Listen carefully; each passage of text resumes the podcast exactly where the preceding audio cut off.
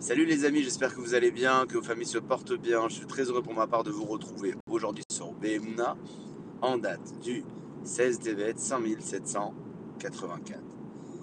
L'expérience de la vie nous apporte énormément d'occasions, de réflexion et de mise à l'épreuve.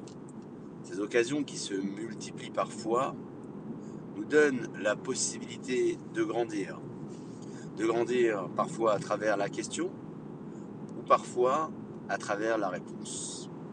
La difficulté de la question, c'est lorsqu'elle euh, installe derrière elle une forme de doute sur notre pratique, un doute sur la relation que l'on peut avoir avec Akadosh Baruch. À ce sujet, j'aimerais vous raconter aujourd'hui l'histoire de Nachmanide, le Ramban, et de son élève.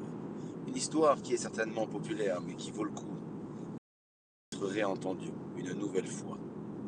C'est l'histoire du Ramban Nachmanide qui rend visite à son élève malade en fin de vie et qui lui adresse une demande en lui disant qu'il avait rédigé quelques questions sur la vie, sur la foi, sur la relation de l'homme et Akadosh Baruch et qu'il aimerait bien, une fois que cet élève rejoindra le tribunal céleste, il puisse les poser.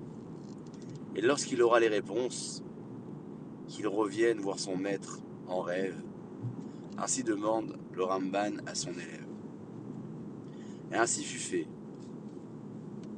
L'élève décède.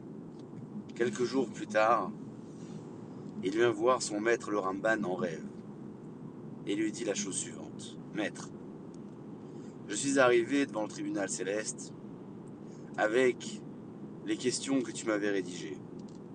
Le problème, c'est que lorsque j'ai souhaité les poser, elles ont toutes disparu. La situation était tellement claire et limpide qu'il n'y avait plus lieu de se poser la question. C'est pour cette raison, chers amis, Kadosh Borou a souhaité ouvrir les cieux au moment où Avram, Avinu, était sur le point de sacrifier son enfant, afin que les malachim, les anges, puissent apercevoir la difficulté que ressent un homme qui est mis à l'épreuve. À leur niveau et à la place qu'ils occupaient, avec la clarté qui les accompagnait, les anges n'auraient certainement pas saisi la difficulté de l'épreuve. Il leur fallait apercevoir cela avec le regard de l'homme. Voilà pourquoi les cieux se sont ouverts.